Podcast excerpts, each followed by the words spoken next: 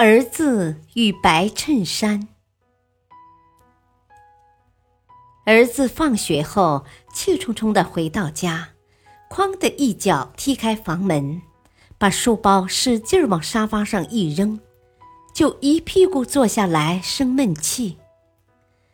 正在院子里给花儿剪枝的父亲，看到儿子反常的举动，就把他叫过来问道：“啊，怎么了？”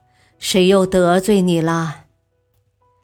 儿子气呼呼的嘟着小嘴说：“啊，我的同桌真是讨厌，我以后再也不理他了。”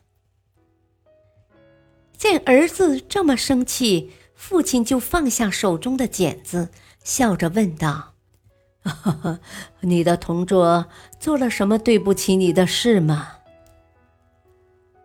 儿子理直气壮的说。啊，他知道我最怕毛毛虫，就抓了一条放在我抽屉里。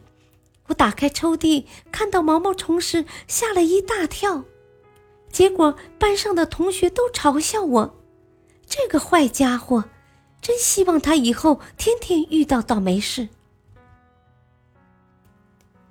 父亲听完，笑着对儿子说道：“呵呵，哦，别生气了，我们来玩一个游戏吧。”你把堆在角落的每块木炭当做一件倒霉事，把挂在那边绳子上的白衬衫当做你的同桌。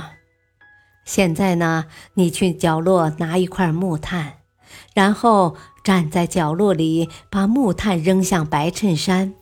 如果你扔中了一块呢，就代表你的同桌遇到了一件倒霉事。怎么样啊？儿子一听，觉得很有意思，就一口答应了。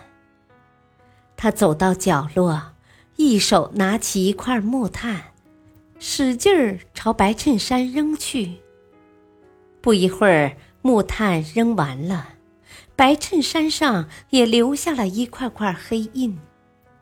儿子高兴地对父亲说：“爸爸，快看，我扔中了好几块木炭呢！”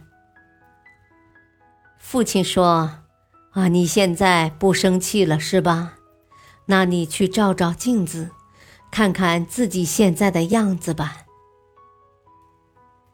儿子站在镜子前一看，发现自己的衣服上留下了更多的黑印子，两只手黑漆漆的，脸上也蒙上了一层黑灰。父亲语重心长地对儿子说。你的同桌还没有脏，你自己已经脏的不成样子了。这就是报复的结果。记住，不要为一些小事耿耿于怀，更不要试图去报复别人，这样只会让你自己更加难堪。大道理。成功的报复仇人，通常并不能让人感觉到快乐。相反，这可能会让自己陷入更加难堪的境地。所以，不要为了一点鸡毛蒜皮的小事去记恨别人。只要活得幸福，你就是胜利者。